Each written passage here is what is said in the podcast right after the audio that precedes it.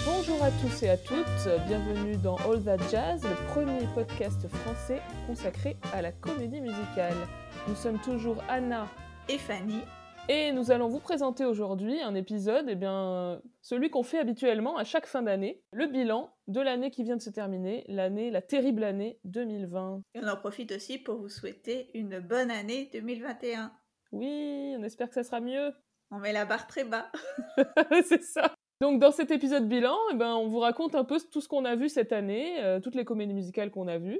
Bon, on voulait commencer un peu par euh, un, bilan de l'hécatombe, on va dire, puisque pour ce qui concerne les pièces, eh ben, on n'a rien vu au théâtre à Paris cette année, puisqu'évidemment, il y a eu le confinement, etc. Et puis, euh, par la suite, tout a été repoussé.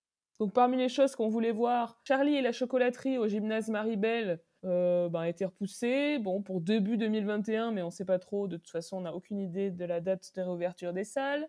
Le Roi Lion à Mogador a été repoussé à septembre 2021, après avoir été repoussé à mars. D'ailleurs, j'avais pris une place pour avril, donc j'étais un peu dégoûtée. Maintenant, j'ai repris une place pour septembre, donc j'espère que la rentrée 2021, ce sera bon.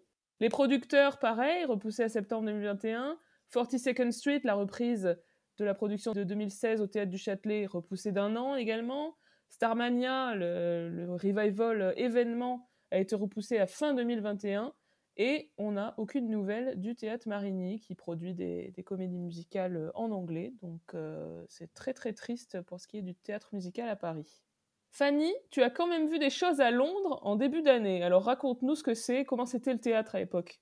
Alors oui, j'ai la chance d'avoir pu faire un petit séjour à Londres en février 2020, euh, euh, ce qui semble être euh, il y a à peu près dix ans en année ressentie, mais c'était donc il y a un peu moins d'un an. Et à l'époque, nous étions encore dans une totale euh, insouciance, pas du tout euh, au fait de ce qui allait nous tomber dessus. Et donc, euh, les, théâtres londoniens jouaient à, plein régime. Et j'ai donc vu trois pièces à cette occasion. La première d'entre elles, c'est Come From Away, que j'avais vu d'ailleurs suite à ton conseil, Anna, parce que tu en avais parlé dans notre bilan, me semble, de l'année dernière qui avait été à Londres et moi je, ne t'avais pas accompagné pour une fois. Donc, voilà, donc voir Come From Away, cette comédie musicale canadienne dont le livret, la musique et les paroles sont d'Irene Sankoff et de David Hine. Tu euh, avais raconté l'intrigue, hein, je la résume en deux mots, c'est donc l'histoire d'un de ces avions qui ont été détournés après le 11 septembre et qui ont dû atterrir de manière forcée. On suit donc l'un d'entre eux qui s'est posé dans la petite ville de Gander au Canada et on suit donc l'histoire des différents villageois qui vont recueillir et aider ces passagers éplorés qui sont loin de leur famille et qui se, demandent bien sûr quelle est la catastrophe qui, est advenue et si leurs proches sont en bonne santé. Donc, euh, j'ai, comme toi, été tout à fait conquise par le spectacle. C'est une comédie musicale qui a la particularité d'être assez courte, de ne pas avoir d'entracte et donc d'être euh, assez rythmée, en fait. Euh, ça, tout se passe très vite, mais c'est très entraînant. La musique est vraiment super quelque chose qui m'a particulièrement convaincu, c'est les changements de costumes en fait, puisque le nombre d'acteurs est assez réduit et que chacun interprète plusieurs rôles, et donc il y a des petits détails qui changent dans leur tenue vestimentaire pour comprendre lorsqu'ils passent d'un personnage à l'autre. C'est assez subtil, mais ça fonctionne très bien, et voilà, on s'attache bien aux différents personnages alors qu'ils sont brossés chacun à trait un petit peu rapide. Bon, sur la morale de l'histoire, euh, ce côté grand élan de solidarité communautaire, il y a un côté euh, assez gnangnan, assez attendu, mais, ça fonctionne. Donc, euh, donc voilà, j'étais vraiment bien surprise, enfin conquise et pas surprise, puisque le conseil venait de toi, et donc je te remercie encore une fois pour ce conseil. bah de rien, effectivement, je pense que tout ce que tu as dit, c'est ce que j'avais dit aussi à peu près quand j'en avais parlé dans le, ben, bilan de l'année dernière. On vous encourage à avoir Come From Away si un jour on peut retourner à Londres pour voir des pièces de théâtre. Oui. Alors, à l'occasion de ce séjour, j'en avais également profité pour voir euh, Dear Evan Hansen, donc cette comédie musicale de Ben Pasek et Justin Paul pour les paroles et la musique et euh, Steven Levinson pour le livret. Une comédie musicale qui avait ouvert à Broadway en décembre 2016, qui avait récolté neuf nominations au Tony et remporté six prix, dont celui de la meilleure comédie musicale et du meilleur acteur de comédie musicale pour Ben Platt. Et donc la version londonienne a ouvert en novembre 2019 et on parle également d'un projet de film qui aurait débuté sa production en 2020. Enfin, la fiche Wikipédia sur laquelle est noté cela est peut-être à mettre à jour. On ne sait pas trop si le projet a vraiment débuté vu l'année 2020, mais en tout cas, il y, a, un projet de film, on va dire, dans les tuyaux. Donc Evan Hansen, ça raconte l'histoire d'un adolescent euh, solitaire qui devient populaire à la suite d'un quiproquo qui en fait le fait passer pour le meilleur ami d'un autre adolescent qui vient de se suicider. Bon voilà, je veux pas trop spoiler, donc on vous en dira pas vraiment plus. Pour moi, c'est une sorte de teenage musical, mais on va dire en version sombre, j'ai trouvé que ça avait un petit côté 13 Reasons Why pour ceux qui ont vu la série, bon, qui n'est pas une série musicale, mais bon, voilà, il y, a ce côté atmosphère assez pesante dans un lycée, avec aussi une espèce de réflexion sur le pouvoir des réseaux sociaux. Enfin, ça m'a fait penser à, à 13 Reasons Why pour parler de cette production londonienne, bah, comme souvent, alors que c'est une comédie musicale très très connue et populaire, j'y allais sans trop connaître mmh. et même sans avoir vraiment entendu les chansons, enfin une ou deux évidemment de, de loin on va dire, mais je connaissais vraiment pas bien. Et j'ai été là aussi très agréablement surprise j'ai trouvé notamment que la mise en scène était particulièrement ingénieuse avec des systèmes de projection d'écran d'ordinateur, avec le contenu des réseaux sociaux, parce que comme je le disais, les réseaux sociaux ont, joué un rôle particulier dans cette pièce. j'ai été captivée. Et pour ceux qui ont un peu suivi les épisodes précédents du podcast, je suis quelqu'un qui est assez difficile à captiver. Et notamment lorsque je vais voir des spectacles et des spectacles vivants, et notamment lorsque je n'ai pas de bonne place, puisque là encore c'est un spectacle qui est très très cher. Donc j'avais fait ma pingre et j'avais pris les places à visibilité réduite tout en haut. Et bien franchement, là c'est le conseil, les bons plans de Fanny, c'est plutôt une bonne idée ces places à 15 livres, donc c'est quand même pas beaucoup pour voir Dear Evan Hansen parce que c'est un spectacle donc encore une fois très populaire et dont les places étaient vendues très cher. Et ben pour 15 livres, on voit pas si mal que ça. Bon, évidemment un peu faire de la contorsion et tout ça, tout ça, mais c'est plutôt pas mal. Et donc, en dépit de ces conditions tout à fait douloureuses de visionnage du spectacle, j'ai bien accroché j'ai été vraiment prise par l'intrigue parce que voilà, il y a un côté où on comprend que le quiproquo monte en épingle et on se demande comment est-ce qu'il va finir par s'en sortir. Donc ça, c'est quelque chose d'assez, prenant en fait, même si c'est un petit peu décevant à la fin, parce que bon, là encore, sans essayer de spoiler, ça, se dégonfle d'un coup. Je trouve que la fin est pas très crédible finalement. bon voilà, ça, se finit plutôt bien. Il n'y a pas de, rancune, on va dire, tenue au personnage principal. Alors que bon, bref, là j'ai essayé de pas trop en dire, mais bon, la, la, fin me semble pas très crédible, mais en tout cas, l'intrigue est vraiment intéressante et je trouve que c'est assez rare dans les comédies musicales pour être à signaler. Je suis vraiment beaucoup attachée au personnage. Euh, sur les interprètes que j'ai eu l'occasion de voir pour cette représentation, j'ai trouvé que le jeune homme qui jouait d'Ireven Hansen était bien, mais on va dire pas exceptionnel. Euh, par contre, celui qui joue le, personnage de Connor, euh, donc le, personnage qui se suicide, était particulièrement, particulièrement talentueux. Et alors, dans mes chansons préférées, j'ai pas spécialement été conquise par les grands solos introspectifs d'Evan Hansen, mais plutôt en fait par les moments un peu plus comiques, et notamment un duo où Evan Hansen et, son meilleur ami imaginent les lettres qu'il aurait écrites au fameux Connor, donc une chanson qui s'appelle Sincerely Me, que j'ai particulièrement bien aimée. Ok, moi, personnellement, je, sais, je fais un peu ma snob avec Dear Evan Hansen. Je trouve que les chansons se ressemblent un peu toutes, et notamment donc, les fameux solos dont tu parlais. Et euh, bon, l'histoire m'attire pas spécialement, mais en vrai, j'ai très très envie de le voir, donc je suis, je suis un peu jalouse. Là, franchement, ça vaut le coup. Moi aussi, j'y allais pas très convaincue, mais euh, mm. tu seras agréablement surprise. ok. Et donc, la dernière de trois comédies musicales que j'ai vues à Londres en février, c'est 9 to 5 The Musical. Une comédie musicale basée sur le film de 1980 du même nom, dont les musiques et les paroles sont de Dolly Parton et le livret de Patricia Resnick. C'est une comédie musicale qui avait ouvert à Broadway en avril 2009, donc il y a déjà pas mal de temps, qui a du coup fermé très rapidement en septembre 2009, donc c'est vraiment, on va dire pas un, succès public, puisque c'est resté moins, moins d'un an à l'affiche. Et elle a été transférée, donc assez tardivement, hein, à Londres, dans le West End, en février 2019.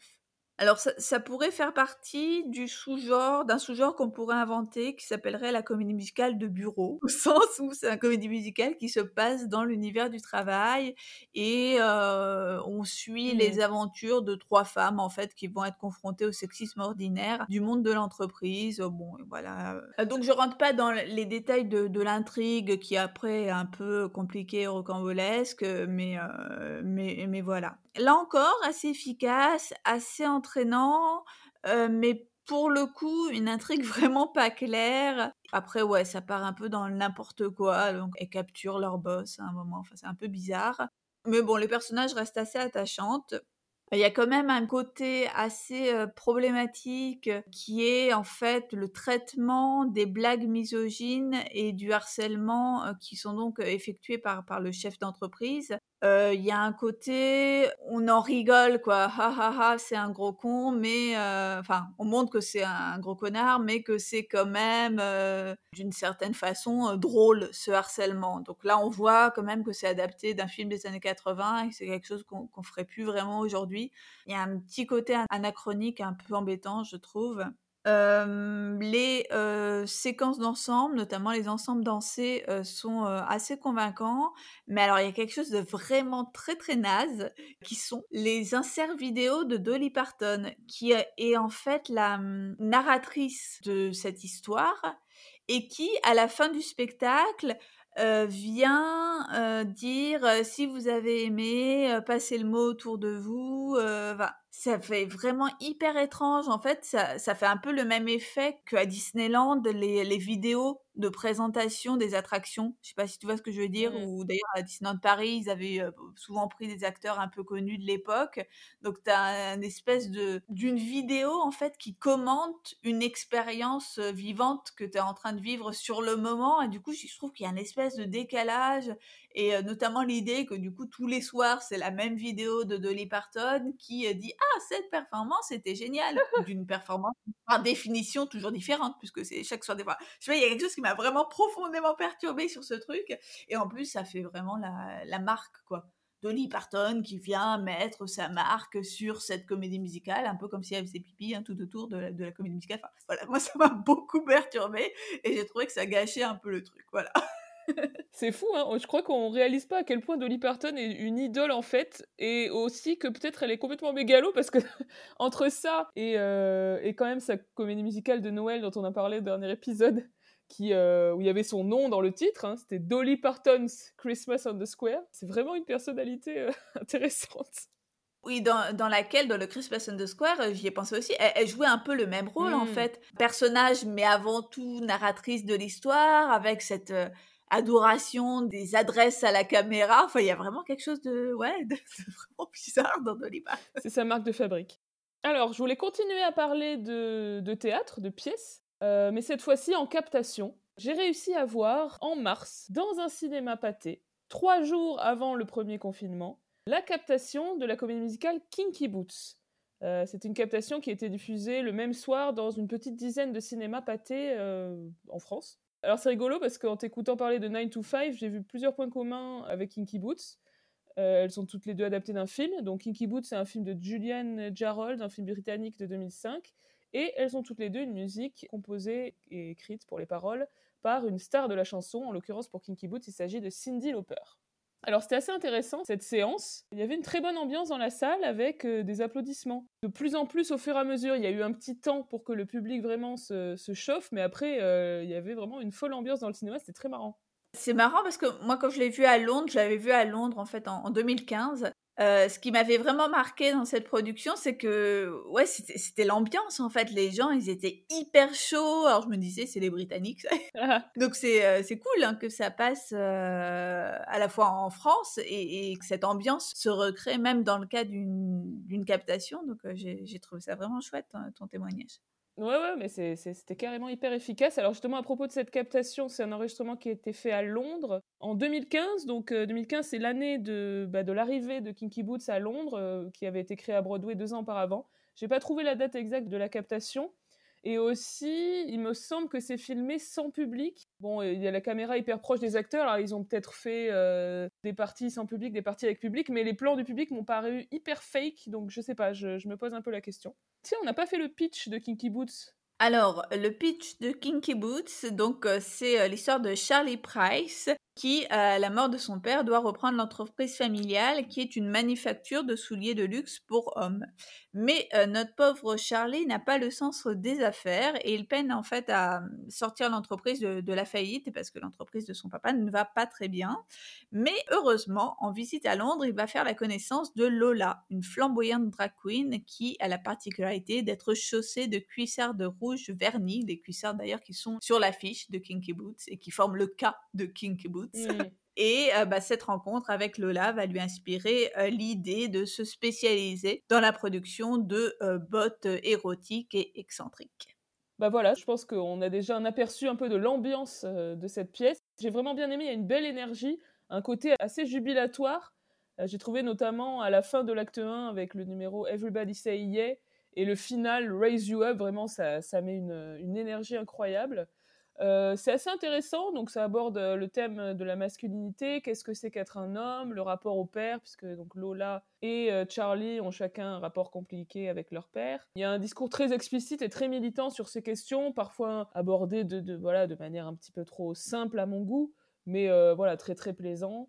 et j'ai beaucoup aimé également l'amitié qui se développe entre justement entre Charlie et Lola, c'est très touchant. Bon, du coup, les personnages féminins sont un peu en retrait, même si le personnage de l'ouvrière qui est amoureuse de Charlie est plutôt sympathique et l'actrice exceptionnellement drôle. dans mon souvenir, il y a vraiment une chanson très chouette pour ce personnage. c'est la chanson History of Wrong Guys. Oui. mais c'est tout. Je pense que du coup, c'est la même actrice qu'on a dû voir, hein, qui voilà, explosait vraiment dans ce numéro, mais qui effectivement était relativement en retrait pour, pour le reste de la pièce. Oui, oui, effectivement, c'est surtout cette chanson-là qui se démarque. Elle est vraiment euh, hyper drôle, euh, hyper rapide. Enfin voilà, il faut vraiment un timing comique euh, et, beaucoup de talent pour l'interpréter. Donc effectivement, l'actrice était exceptionnelle. Voilà, j'ai trouvé qu'il y avait un peu des facilités dans le livret, qui d'ailleurs a été écrit par l'ami Harvey Fierstein, dont on a déjà parlé plusieurs fois. notamment à la fin, il y a un conflit qui, qui, se résout en deux temps trois mouvements. Ça m'avait paru un petit peu rapide. Mais voilà, c'est vraiment une très chouette pièce. Et voilà, il faut pas que j'oublie de dire que la musique de Cindy Lauper est vraiment très très cool, très dynamique, très entraînante, avec, on va dire, deux genres qui se côtoient. C'est la pop rock d'un côté et puis le disco. Et ça fonctionne vraiment très très bien. Ah oui, je me souviens aussi que la fin m'avait moi aussi assez mmh. déroutée. Mais bon, je m'étais dit peut-être que j'ai pas compris toutes les subtilités. non, c'était pas ça. mais bon, j'ai trouvé aussi que ça se dégonflait rapidement. Mais... Alors, autre captation, là, qui a beaucoup fait parler d'elle cette année, c'est la captation de Hamilton. Cette captation est un enregistrement du original Broadway cast, donc euh, au Richard Rogers Theatre, là où a été créé Hamilton. Et elle a été mise en ligne sur Disney Plus le 3 juillet 2020. Euh, bah, Alors je me suis demandé si c'était pour la fête nationale américaine, peut-être qu'ils ont trouvé euh, cette occasion. Oui, il me semble que c'est ça. Il avait même dit quand ils annonçaient euh, que ça allait être diffusé, voilà, que c'était euh, la fondation des États-Unis, etc. Donc ils ont trouvé un lien. C'était une, captation qui était prévue à l'origine pour une exploitation en salle de cinéma.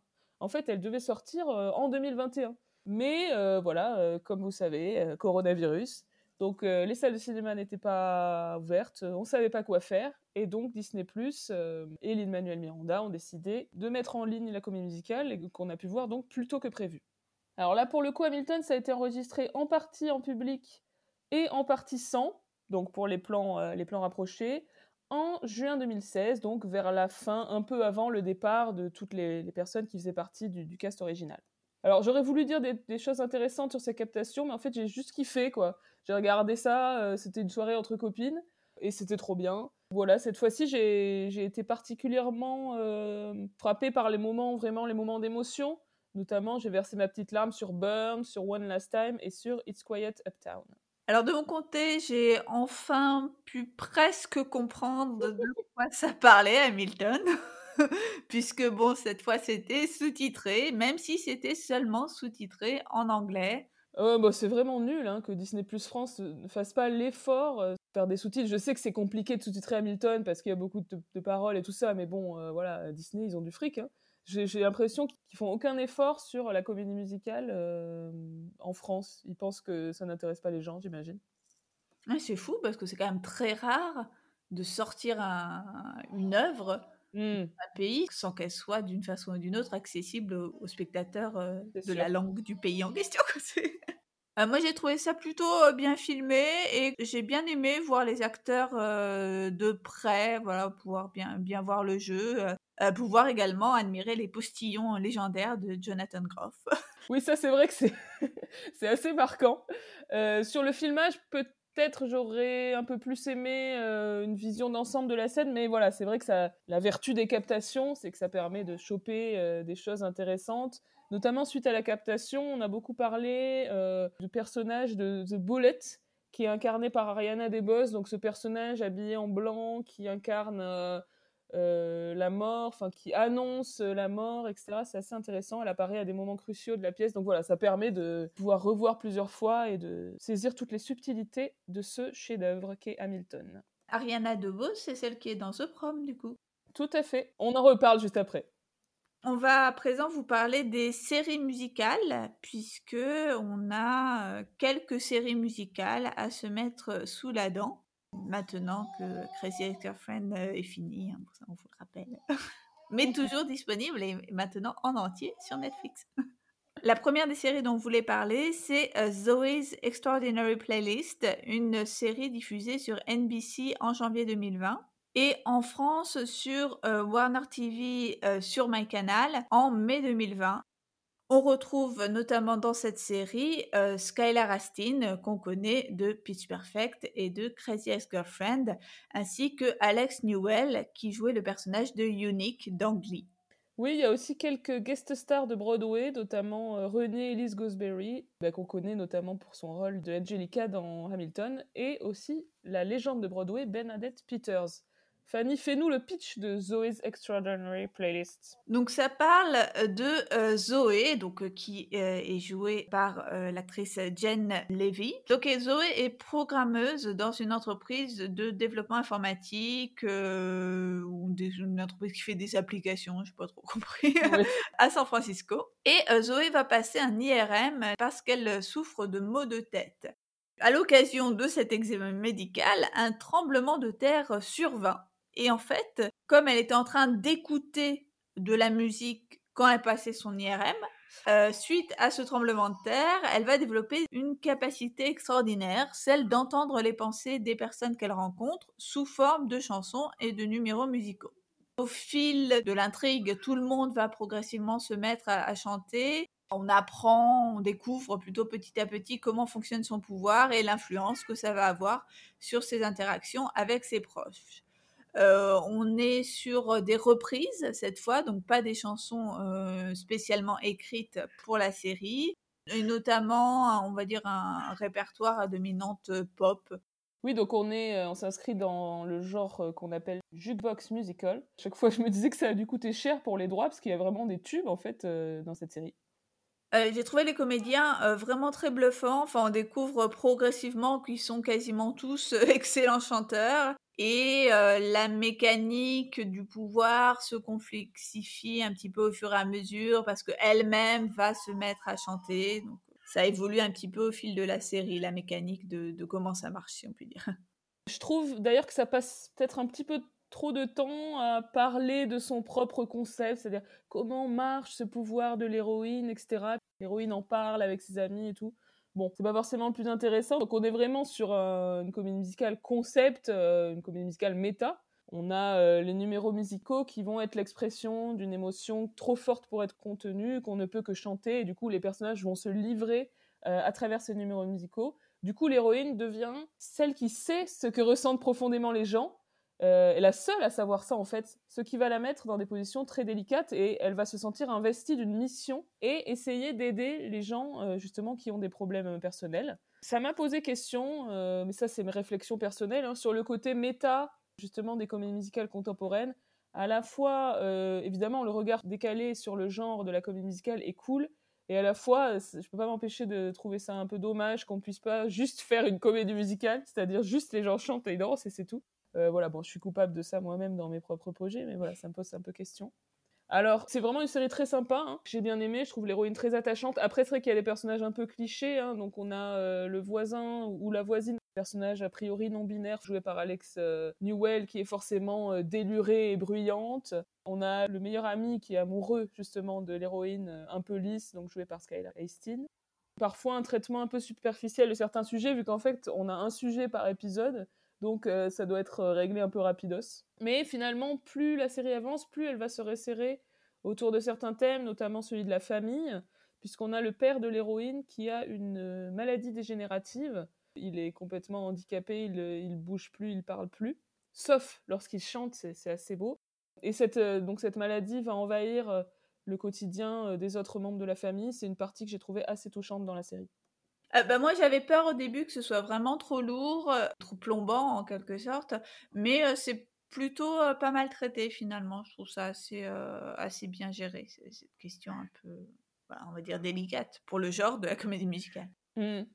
au niveau des, numéros musicaux, ils sont pas toujours hyper élaborés, mais je trouve qu'il y a quand même de beaux efforts sur la mise en scène. Il y a notamment pas mal de numéros qui sont tournés entièrement ou quasi entièrement en plan séquence. C'est quand même assez bien fait. J'ai adoré et j'ai pleuré euh, sur le dernier numéro de la saison sur la chanson American Pie, qui de toute façon est une chanson qui me bouleverse systématiquement, donc euh, bravo. Euh, moi, j'ai beaucoup aimé les, euh, numéros au, travail. Enfin, plusieurs euh, des ensembles dansés qui se passent dans les bureaux de cette start-up de San Francisco m'ont pas mal convaincu. et j'aime vraiment bien cette idée que, au fur et à mesure, on découvre de plus en plus de personnages de chanteurs, et notamment pour la surprise que ça Mmh. que ça constitue, notamment la, chef de Zoé ou encore son meilleur ennemi du bureau là.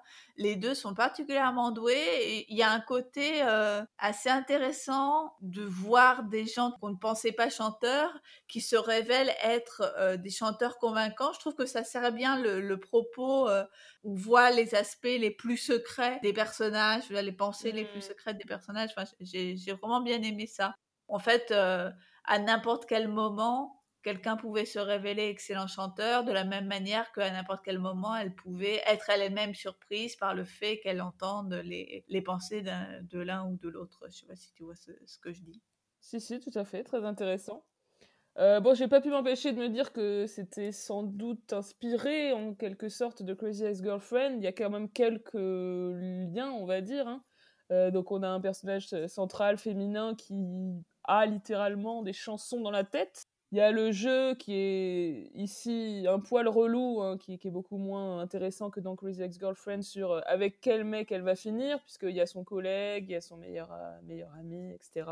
Qui reçoit aussi un traitement méta, puisque le personnage de Mo, donc qui est le, voisin slash voisine euh, déluré, qui dit je suis team machin, ah mais non finalement je suis plutôt team machin, voilà. Le côté méta évidemment rappelle aussi Crazy Ex-Girlfriend, et puis voilà le les thématiques autour de la sexualité, euh, gender, etc. Mais de manière générale, un poil moins subtil, mais encore une fois, euh, série vraiment très très agréable. Et je crois que la saison 2 arrive bientôt, j'ai trop trop hâte de la voir. Et d'ailleurs, le tournage de la saison 2 a repris dès la rentrée. Euh, Skylar Astin s'est exprimé sur le caractère complexe de ce tournage, avec bien sûr le respect de toutes les mesures sanitaires. J'imagine.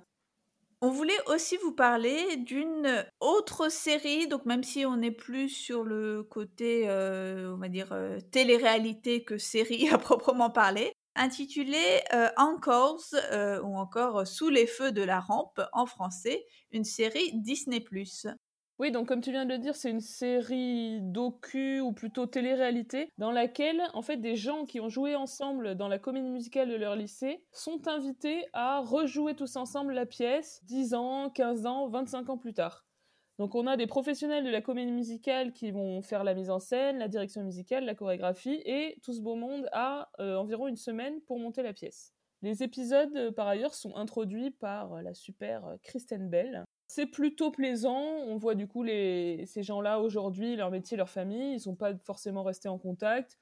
Ils n'ont pas forcément spécialement continué à chanter ou à jouer.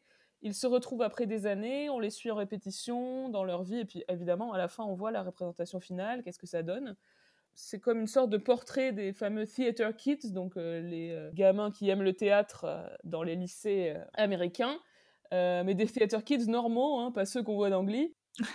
Ceux qui continuent pas spécialement dans ce domaine-là, euh, qui arrêtent euh, de jouer de chanter, etc. En mode un peu que sont-ils devenus Après, ça reste très écrit, ça semble parfois un peu fake, hein, avec des séances émotions. Donc, on a le portrait de celui qui a eu un cancer, celui qui a euh, perdu quelqu'un. on a des traits qu'on sent un peu forcés chez les personnages, entre guillemets. puis des conflits un peu montés en épingle. Voilà, c'est un petit peu des ressorts de télé-réalité un peu dommageable. Il y a des choses assez intéressantes quand même. Dans l'épisode sur La Belle et la Bête, ils font venir euh, Susan Egan, donc, qui est la créatrice du rôle de Belle à Broadway. Et elle travaille avec les comédiens. Et là, il y a des petits moments vraiment intéressants sur euh, les conseils qu'elle leur donne en termes de jeu et de chant. Voilà, c'est des petits moments comme ça qui, sont intéressants. Après, c'est vrai que ça devient un peu répétitif. Hein. Moi, j'ai pas du tout tout regardé. Hein. Il y a quand même 12 épisodes, chacun sur une production lycéenne, justement, d'un musical. Donc, on a Annie, La Mélodie Bonheur, Grease, Oklahoma, etc. Alors moi de mon côté, j'en ai regardé qu'un. J'avais regardé euh, celui sur High School Musical parce que c'était au moment où on venait d'enregistrer notre propre épisode sur High School Musical. Je l'ai pas regardé en entier, mais j'en garde néanmoins un souvenir assez ému car j'ai eu mes premières grosses contractions dessus. Bah, bon, bah, ça n'aurait échappé à personne, mais donc j'ai eu un bébé cette année. Et donc j'ai fini par interrompre le visionnage de cet épisode pour aller à la maternité et donc pour accoucher. Donc voilà ma contribution sur le commentaire critique de Anchors. Euh, sans blague, j'ai trouvé ça plutôt amusant comme format, même si effectivement pas extrêmement intéressant, on va dire. Autre euh, série qu'on pouvait mentionner, enfin plutôt un épisode spécial de série, euh, c'est la série dont on a parlé, donc justement dans notre épisode sur euh, High School Musical, la fameuse série High School Musical, The Musical, The Series. Ils ont fait un épisode spécial Noël. je ne sais pas si, vous nous suivez, mais donc c'est quelque chose qui a été rendu disponible courant décembre, il me semble donc pour les fêtes. Et alors ça, c'est quelque chose que j'ai regardé là pendant les vacances, euh, bah on peut dire hein, complètement naze.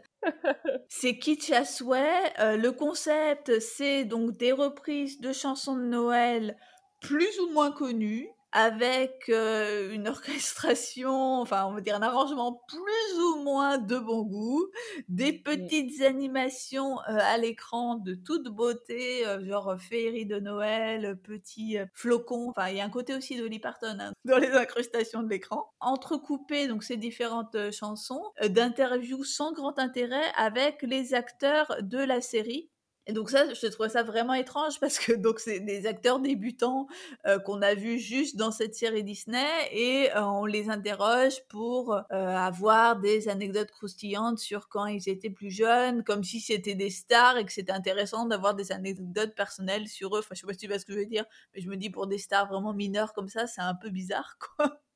Ah oui, ça n'a absolument aucun intérêt. Je n'ai pas compris ce truc. c'est d'un ennui absolument mortel comme tu disais, toutes ces parties d'anecdotes là. Ah, moi j'adorais euh, quand euh, à Noël euh, avec ma petite soeur. Enfin, c'est vraiment ça quoi. Et j'ai pas compris. mais bon, si au moins les numéros étaient bien, mais en fait, pas tant que ça. Enfin, c'est vraiment kitsch, comme tu dis. Hein. à la fin, il présente quand même un sneak peek, donc un petit, une exclusivité, un numéro de la saison 2. Euh, avec un numéro en plan séquence qui est plutôt bien fait, mais bon voilà, s'il fallait se fader euh, tout ça pour ça, merci quoi. Alors, séries qu'on voulait mentionner, qui sont pas vraiment des comédies musicales, mais qui sont des séries autour de la musique. Tout d'abord, The Eddie, une série de Netflix donc, qui raconte la vie d'un club de jazz à Paris, et notamment de, son directeur, joué par le fabuleux André Holland. Alors les premiers épisodes de cette série ont été réalisés par Damien Chazelle, donc le réalisateur entre autres de La La Land évidemment. Dans les, les, autres réals de la série, on a également la française Ouda Benyamina, qui est la réalisatrice du film Divine, si vous vous souvenez de ce film. la musique de cette série a été composée notamment par Glenn Ballard, alors c'est un compositeur de pop qui est également l'auteur de la musique de la comédie musicale Ghost. Ça m'a étonné parce que c'est vraiment pas le même style. Là, c'est vraiment du jazz, euh, jazz quoi. Les morceaux sont plutôt cool. Il y a des scènes euh, de répétition et de concert vraiment intenses, bien filmées, avec pas mal de plans séquences, caméra à l'épaule. On est pris dans le tourbillon de la musique. Euh, et on reste souvent sur une chanson dans son entièreté, vraiment du début à la fin. Je trouve ça très appréciable. C'est pas toujours le cas dans les films sur la musique ou les séries. Donc il y a un aspect backstage, il y a tout un côté mélo, puisqu'il y a, y a une histoire de deuil, euh, il y a les relations compliquées au sein d'une famille, etc. Et puis une partie polar. La série a un rythme très particulier, étonnamment lent. Je sais que c'est ça qui a dérouté beaucoup de gens euh, qui du coup n'ont pas trop aimé la série. Pour moi, ça a fonctionné. Il y a des choses euh, vraiment très bien, émouvantes. D'autres un peu plus banales, un peu plus ennuyeuses, notamment l'aspect policier n'est pas vraiment passionnant. Je ne sais pas s'il était indispensable en fait euh, d'avoir ce côté enquête, alors que pour moi, la chronique de la vie d'un club de jazz qui galère à Paris, ça aurait très bien fonctionné comme ça. La structure est assez intéressante, chaque épisode est, focalisé sur un personnage, et les différents récits des différents personnages vont se rejoindre de manière assez, assez bien faite. Euh, j'ai bien aimé le côté multilingue, le français, l'anglais qui se mélangent, et puis le fait qu'on voit une partie de Paris qu'il est plutôt rare de voir en fait dans les productions étrangères, puisque ça se passe euh, autour du quartier de Belleville, donc on est loin des clichés, euh, on va dire Tour Eiffel, qu'on a pas mal vu cette année dans la série Emily in Paris, également sur Netflix. Oui, c'est vrai, ça, m'a marqué. Euh, j'ai remarqué aussi que le lycée euh, qu'on voit au, tout début, euh, de, enfin dans les tout premiers épisodes où va la fille d'un des mmh personnages principaux, ça a été tourné à la cité universitaire si tu reconnais ah! bien Anna, parce que nous avons nous-mêmes tourné une œuvre majeure à la cité universitaire. Alors, euh, de mon côté, j'ai regardé que les deux premiers épisodes de la série et j'avoue avoir trouvé ça assez ennuyeux, donc j'ai pas poursuivi, donc je pourrais pas trop en parler. Même si, voilà, sur le papier, il y a quand même pas mal de choses qui étaient euh, faites pour me plaire. Bah, la thématique du jazz et euh, beaucoup des acteurs français qui jouent dans cette mmh. série, j'aime un grand nombre d'entre eux. Mais voilà, j'ai pas accroché, donc pas trop d'opinions poussées sur, sur cette œuvre. Eh bien, tant pis.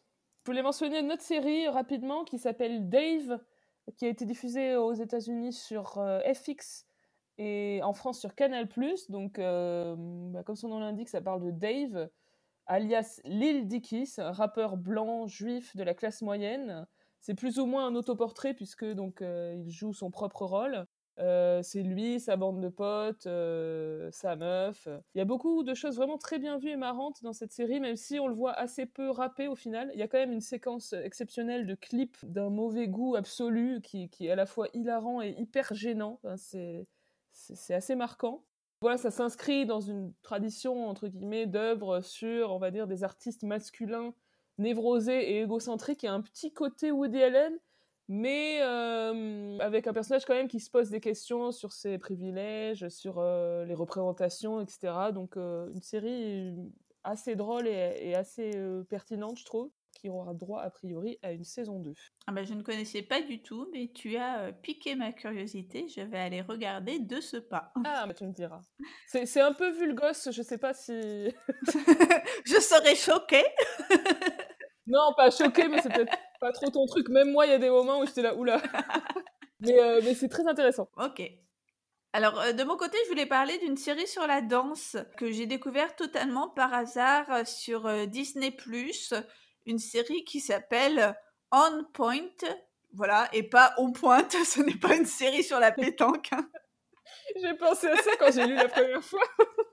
C'est donc une série documentaire de Disney ⁇ qui parle de la euh, School of American Ballet. Euh, c'est en fait l'école de danse qui est attachée au New York City Ballet. Donc on suit les élèves sur une saison, ça fait six épisodes, ça devait être sans doute euh, plus euh, initialement, parce qu'en fait le dernier épisode traite euh, tout entier de la fin février à la fin d'année, parce mmh. que bah voilà pour cause de coronavirus, tous les événements de, de l'école ont été annulés.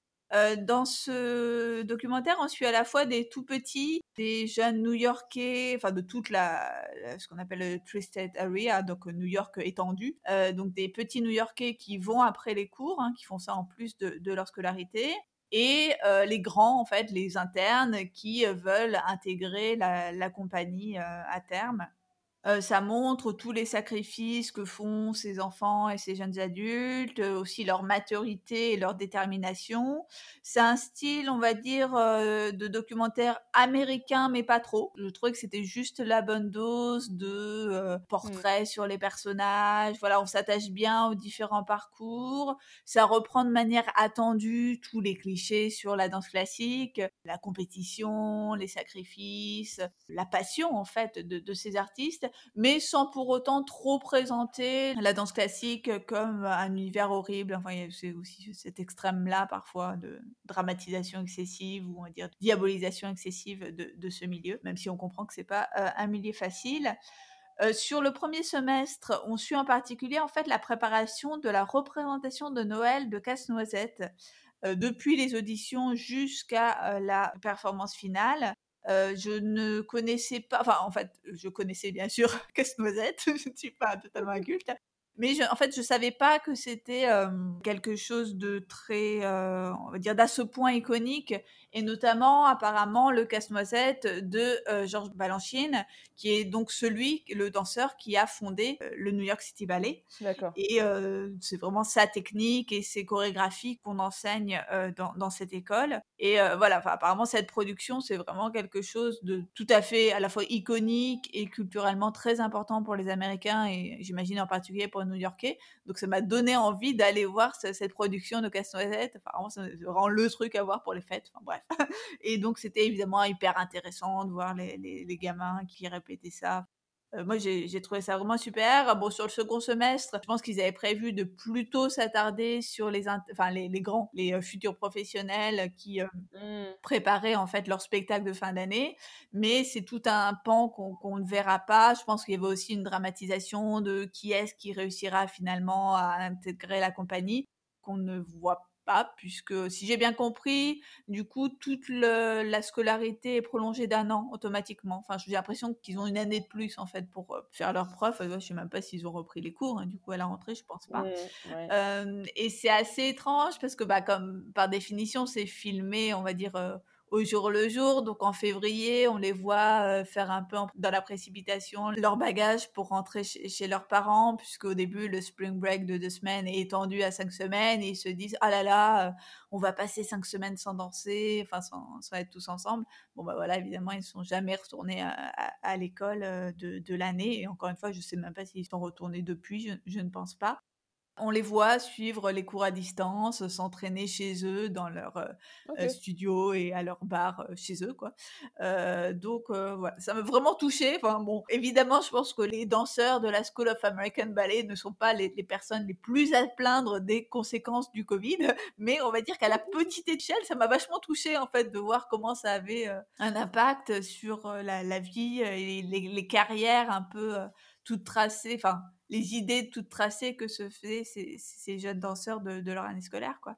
Euh, bref, enfin voilà, c'était un peu mon kiff, euh, mon plaisir coupable des vacances de Noël et voilà, je, recommande cette série. Enfin, évidemment, si vous vous intéressez euh, à, la danse ou à ce genre de documentaire, voilà. Mais ça, fait vraiment envie et je trouve que bah, cette histoire qu'ils doivent partir pour le Covid et tout, c'est, enfin, ça fait partie de, de la démarche documentaire, c'est-à-dire ils n'avaient pas du tout prévu que ça parle de ça. Oui. Et au final, ça parle de ça. Je trouve ça, je trouve ça très fort en fait. Ça doit le rendre d'autant plus intéressant. Sinon, ça aurait été juste une année euh, de la School of American Ballet. Et là, ça documente un truc mm. euh, incroyable qui s'est passé, quoi. Mm. Ça, ça fait très envie. Euh, alors, on voulait parler d'une comédie musicale dans une série non musicale. Laquelle, Fanny? Alors, il s'agit de la série Sex Education, donc très précisément la saison 2, de cette série britannico-américaine, il me semble, euh, qui est mmh. donc diffusée sur Netflix et qui comporte parmi ses interprètes la formidable Gillian Anderson, qui n'est pas, mmh. je cite une connaissance, la meuf de Sex Education, qui avant tout a interprété le rôle de Dana Scully dans X-Files dans les euh, années 90 pour nos plus jeunes auditeuristes qui ne connaîtraient pas Gillian Anderson, elle n'est pas la meuf de Sex Education. Je devais faire un point sur Gillian Anderson. La personne qui est concernée par ce petit rant de Fanny, si tu te reconnais. Donc c'est une, euh, une fois encore une série adolescente, hein, une série teen, qui suit le euh, quotidien d'étudiants d'un lycée dans le euh, l'un d'entre eux, donc le fils de la fameuse Gillian Anderson, va donner de manière informelle des euh, conseils en matière d'éducation sexuelle, puisque sa mère est en fait euh, spécialisée dans, enfin sexologue en fait tout simplement, je pense. Oui, c'est ça. C'est ça. Donc à partir du milieu de la saison à peu près, on a une partie des protagonistes qui vont monter une comédie musicale qui s'appelle Romeo and Juliet the Musical. Alors on se demande malgré tout si quelqu'un ne n'aurait pas dû leur parler de West Side Story, qui est déjà Romeo et Juliette de musical, mais bon. Donc parmi les protagonistes principaux qui vont participer à cette comédie musicale, on a le personnage de Jackson, donc euh, un étudiant qui fait de la natation à un très haut niveau et qui est voilà, très euh, investi dans, ce sport, qui va jouer euh, le rôle de Roméo. Lily, un personnage de d'étudiante dire atypique, la fille un peu bizarre qui va mettre en scène cette comédie musicale et Eric, un des deux personnages principaux, qui va être dans l'orchestre je trouvais qu'il y avait un petit côté glee, euh, notamment quand le sportif Jackson va vouloir faire partie de la comédie musicale, mais que c'est jugé euh, ringard par ses euh, camarades sportifs. On, retrouve cet antagonisme entre sportifs et théâtreux.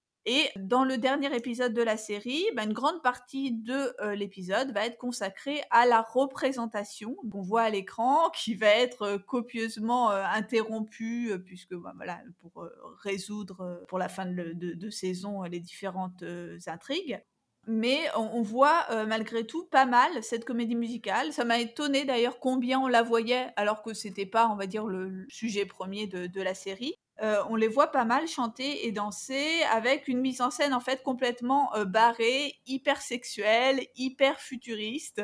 Et alors là, comme pour Glee, c'est une production qui est euh, censée être interprétée dans un petit théâtre où ils ont aucun budget, mais on va être sur un truc faramineux en termes de costumes, de décors, etc. Donc évidemment pas du tout crédible. Oui, c'est clair. J'avoue que j'avais oublié cette partie de l'intrigue au moment où tu en as reparlé pour, pour l'épisode. Mais ça m'est revenu, effectivement, le côté gênant slash drôle euh, avec les chorégraphies euh, très suggestives, c'était assez marrant. Et voilà, on a le spectacle qui, effectivement, est de manière assez étonnante le climax de l'intrigue de toute la saison, euh, comme dans un bon vieux film backstage. C'est assez intéressant. Si on donnait à nos auditeurs et auditrices des nouvelles de Ryan Murphy. Mais oui, Ryan, que devient-il? Comme un peu tous les ans, hein, je pense qu'on va parler de ce que fait Ryan Murphy dans la vie puisqu'il fait beaucoup, beaucoup de choses quand même, hein, il faut le dire. Il a sorti la saison 2 de The Politician sur Netflix, puisqu'il euh, il officie désormais euh, sur Netflix. Alors, évidemment, The Politician, c'est pas une comédie musicale, mais l'interprète principal de la série, c'est Ben Platt, donc euh, évidemment que si Ben Platt est quelque part, il doit chanter. Et en l'occurrence, il chante dans une scène vers le début de la saison la chanson Corner of the Sky de la comédie musicale Pippin. Alors, euh, juste en passant, c'est une saison que j'ai moins aimée que la première. Je trouve que tous les personnages sont antipathiques euh, et ou idiots, et j'ai pas trop compris. Euh, je, comprends plus trop ce que la série raconte, mais bon. Il y a une autre série de, Ryan Murphy cette année, c'est Hollywood, également sur Netflix donc. En l'occurrence, pas de comédie musicale à l'horizon, alors que ça se déroule à Hollywood pendant l'âge d'or. Donc, what? Et en plus, il y a Patty LePone et Darren Criss dans le cast. Donc euh, c'était quand même euh, l'évidence même. Mais Ryan Murphy n'a pas saisi cette perche. Mais en l'occurrence, je trouve que c'est une série vraiment très chouette euh, qui présente, on va dire, une réalité alternative de ce qu'aurait pu être Hollywood si les institutions, on va dire, euh, avaient eu le courage et si les circonstances avaient fait que euh, une actrice noire pouvait être l'héroïne d'une grosse production et qu'en parallèle, euh, un acteur homosexuel pouvait faire son coming out dans les années 50, quoi. Donc hyper intéressant. À propos de The Politician, peut-être signaler également la présence de Bette Midler dans le cast. Et malgré tout, on ne nous gratifie pas, il me semble, d'un duo entre Ben Platt et Bette Midler. Il, vraiment, il rate toutes les occasions, hein, ce Ryan Murphy. Et alors, euh, Hollywood, euh, pour revenir sur ce que tu disais sur Hollywood, euh, je pense que c'est vraiment une attaque personnelle, en fait. Faire une série sur Hollywood des années 50 en nous privant de comédie musicale, je pense que Ryan cherche à, nous dire quelque chose, là. il nous aime pas. Qu'est-ce qu'on lui a fait? On parle de toutes ses œuvres. D'ailleurs, ça nous fait une transition parfaite puisqu'on va encore parler d'une production Ryan Murphy. Nous allons, nous transitionnons vers la catégorie film puisque malgré la fermeture des salles de cinéma, on peut quand même voir des films, heureusement, euh, sur les plateformes. Et donc, parlons de The Prom. Alors The Prom, c'est une adaptation donc euh, en film de la comédie musicale du même nom, euh, dont la musique est de euh, Matthew Sklar, des paroles de Chad Beglan et un livret de Bob Martin et toujours de Chad Beglan une comédie musicale qui a ouvert à Broadway en 2018 et qui raconte l'histoire de quatre acteurs de Broadway qui euh, viennent aider une jeune lesbienne de l'Indiana dans euh, le but de redorer leur image parce que donc cette jeune fille est interdite de prom, hein, de bal de fin d'année, et que eux, de leur côté, sont perçus comme, euh, je cite, euh, égoïstes et narcissiques. Et bon, pour euh, montrer qu'ils ne sont pas égoïstes et narcissiques, ils veulent se saisir d'une cause. Et donc, c'est cette cause, c'est celle de cette jeune fille qui ne peut pas assister à la prom. Au casting de ce film, on retrouve des noms quand même célèbres tels que Meryl Streep, Nicole Kidman, Andrew Rannells ou encore James Corden? Alors oui, un casting euh, vraiment de prestige hein, qui euh, avait généré une grosse attente chez les fans de comédie musicale, d'autant plus quand ceux-ci n'avaient pas grand-chose à se mettre sous la dent cette année. Euh, moi, j'ai trouvé les numéros, les chansons plutôt pas mal, même s'il y a rien, pour être honnête, qui m'a vraiment ébouriffé et qui m'a vraiment, euh, enfin, où j'ai vraiment eu le truc qui restait dans la tête euh, longtemps. J'ai trouvé la performance de Nicole Kidman assez sympathique sur un numéro hommage à Bob Fosse. J'ai trouvé aussi le numéro de groupe d'Andrew Ranel et des Popular Kids du lycée, là. Un numéro qui se passe dans un mall assez sympa. J'ai été très désarçonnée par contre par le nombre de placements de produits. je ne sais pas si tu as remarqué, ah, mais dans le mall, on pouvait voir toutes les enseignes. Alors au début, on voit bien qu'ils vont à Forever 21. Enfin, vraiment, je ne sais pas si c'est que je connais très très bien les, les malls américains, mais j'ai tout reconnu. C'était presque, oh bah tiens, dans ce mall, il y a tel magasin. j'ai pas fait gaffe comme quoi. Et aussi à d'autres moments, tu avais des plans sur des marques. Enfin, je sais pas, ça m'a beaucoup perturbé. Et alors, ce qui m'a vraiment perturbé, c'est que euh, mon cher Ryan, c'est peut-être pour ça que tu nous aimes pas, mais euh, il faut qu'on te dise que euh, c'est filmé en dépit du bon sens, hein, cette œuvre. Je mmh. trouvais que c'était très très représentatif de cette tendance particulièrement horripilante du montage absolument frénétique et morcelé. Alors peut-être pour rendre ça plus excitant, plus intense, mais qui a avant tout pour effet d'empêcher totalement de profiter de la performance et des chorégraphies. Alors très souvent en plus, on avait des grands mouvements de caméra qui euh, mettaient les acteurs hors champ. Tendance particulièrement euh, remarquable sur le numéro de Nicole Kidman dont je parlais précédemment, hein, qui est en fait un duo entre Nicole Kidman et euh, l'interprète du rôle principal. À un moment, elle descend de l'escalier et la caméra va nous faire un zoom avant, où du coup, elle bah, disparaissent hors champ. Donc, mais, mais, mais, mais why, Ryan, pourquoi est-ce que tu fais des choses comme ça? Et moi, je me dis que quand tu te dis que tu as besoin de tels artifices pour vraiment émerveiller ton spectateur, c'est qu'il y a quand même un problème dans l'œuvre. Voilà, voilà.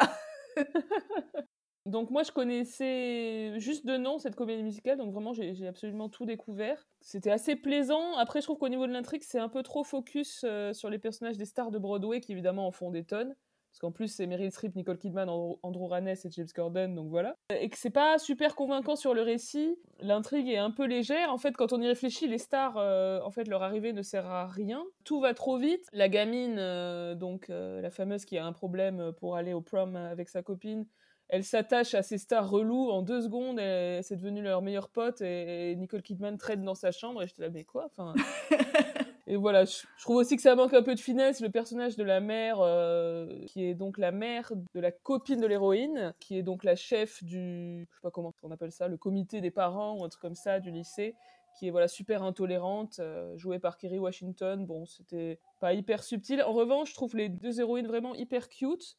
Donc, elles sont jouées par une, nouvelle venue qui s'appelle Jo Hélène Pellman et par Ariana DeBose, donc, dont on parlait tout à l'heure à propos de Hamilton, et qui sera Anita dans le, le, West Side Story de Steven Spielberg qui n'a pas pu sortir cette année. Euh, j'ai bien aimé aussi Keegan Michael Key, donc qui est l'acteur qui joue le proviseur du lycée, qui est plutôt compatissant, qui est un personnage plutôt plutôt attachant. Acteur qu'on avait vu dans Jingle Jangle aussi, mm. euh, la comédie musicale de Noël de Netflix dont on a parlé dans l'épisode précédent. Euh, il y a plein de références plus ou moins lourdes, on va dire, à la comédie musicale, dans les dialogues, dans les numéros, forcément, puisque les, personnages sont des acteurs et actrices de Broadway, mais j'ai plutôt bien aimé ce côté-là dans l'ensemble on sent que la comédie musicale d'origine est plutôt sympa et sincère, et le film, lui, fait un petit peu forcé. Un petit peu de manière méta, comme euh, les personnages de stars dans le film viennent faire de la récupération sur une histoire authentique, etc. Mais euh, voilà, j'ai quand même trouvé que dans l'ensemble, c'était un film plutôt agréable euh, à regarder en cette période morose. Autre film dont on voulait parler, cette fois-ci un film de Disney+, c'est un documentaire qui s'appelle Howard, qui est consacré à euh, Howard Ashman. Euh, Howard Ashman, c'est un parolier de comédie musicale, donc qui a notamment écrit les paroles de Little Shop of Horrors, puis celle de La Petite Sirène, de Aladdin et de La Belle et la Bête, donc euh, en collaboration avec Alan Menken qui composait la musique, et ce jusqu'à sa mort du sida en 1991. Alors, le film a été réalisé par Don Hahn, qui est un producteur de plusieurs films de la période qu'on a appelée de la Renaissance Disney, euh, il est aussi le réalisateur du documentaire euh, Waking Sleeping Beauty, qui est justement un documentaire sur cette période de la firme. Donc c'est vraiment une production de Disney, hein, ce documentaire, qui retrace la vie et la carrière de Ward Ashman, ses débuts en tant que dramaturge à New York, sa rencontre avec Alan Menken, leur succès à Broadway, puis chez Disney. C'est lui qui est recruté chez Disney et qui va emmener euh, Alan Menken avec lui. et puis aussi sa vie personnelle, la maladie, etc. C'est un documentaire très classique, un peu mélo, avec notamment une musique larmoyante, euh, mais que j'ai trouvé assez intéressant, notamment dans sa précision pour tout ce qui tourne autour de la création, euh, de l'écriture et de la manière de travailler de Ward Ashman. C'est vraiment l'aspect qui m'a intéressé.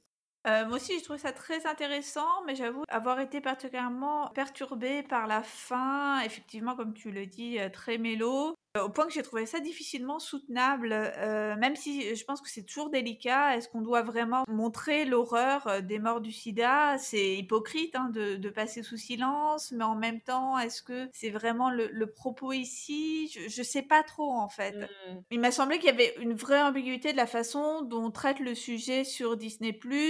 Bon, déjà au, au, début, j'étais assez soulagée qu'on euh, disait qu'il était homo, parce que je pense qu'à une époque, on aurait pu faire tout un documentaire sur lui sans le dire. Donc ça, c'est établi. Mais à partir du moment donc, où on apprend que il est malade et qu'on comprend qu'il le cache à ses collègues, euh, là, pareil, une petite période d'hésitation, on comprend pas tout de suite pourquoi. Et après, c'est clairement dit. Il y a une citation comme il n'a pas osé en parler à ses collègues parce qu'il avait peur d'être viré. Donc ça, j'ai trouvé que c'était vraiment bien de mmh. resituer le truc dans son époque et de dire que bah à ce, moment-là, les gens mouraient du sida dans la honte et en silence parce que bah voilà, ils avaient peur d'être virés et que Disney assume en quelque sorte que bah, c'était ça le, climat de travail chez Disney. Tu vois, je veux dire, rétrospectivement, ils cherchent pas à embellir le truc, même si, et c'est là où ça nuance ce que je viens de dire, ils vont retourner un peu cette honte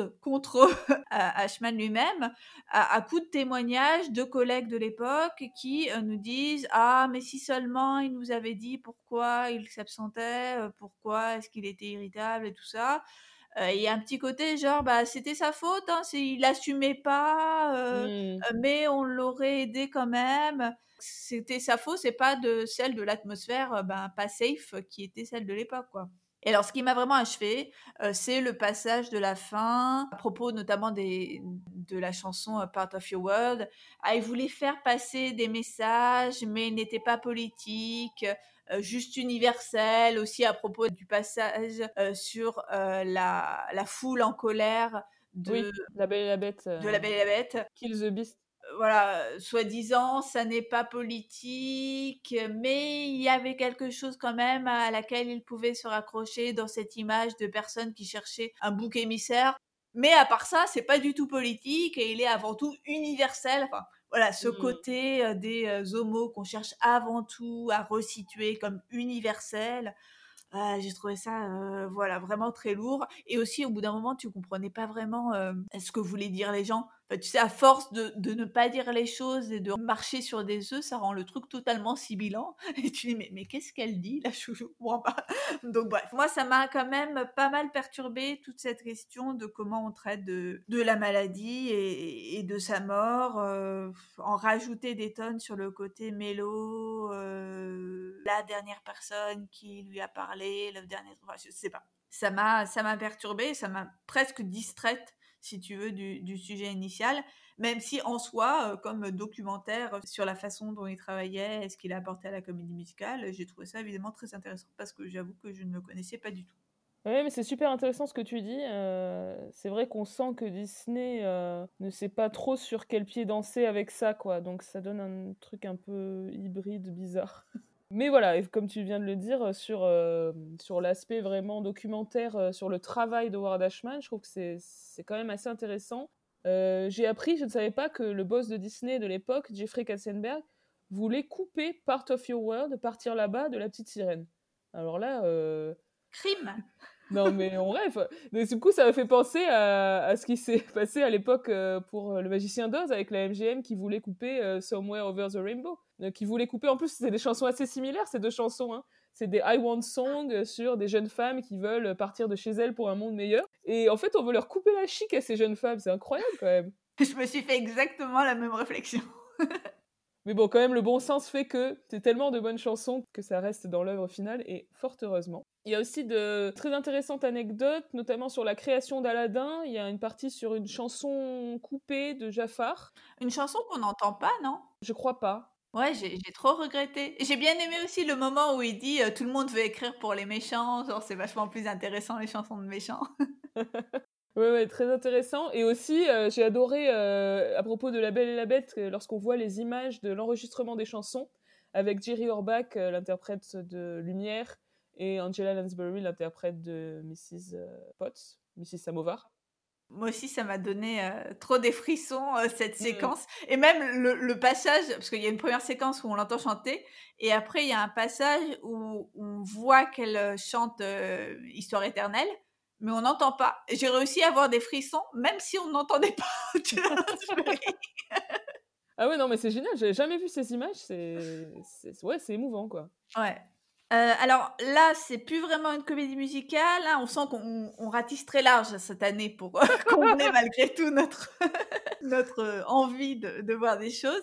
Euh, il s'agit plutôt d'un film sur la danse, mais dont j'aimerais dire quelques mots. Euh, donc c'est un film euh, Netflix, une fois de plus, qui s'appelle euh, Feel the Beat et qui a notamment comme interprète euh, Donalyn Champlin, donc Paula dans Crazy Ex-Girlfriend, donc un film sur la danse avec Donalyn. Moi, c'est amplement suffisant pour que je regarde. Mais je savais pas, je n'avais pas entendu parler.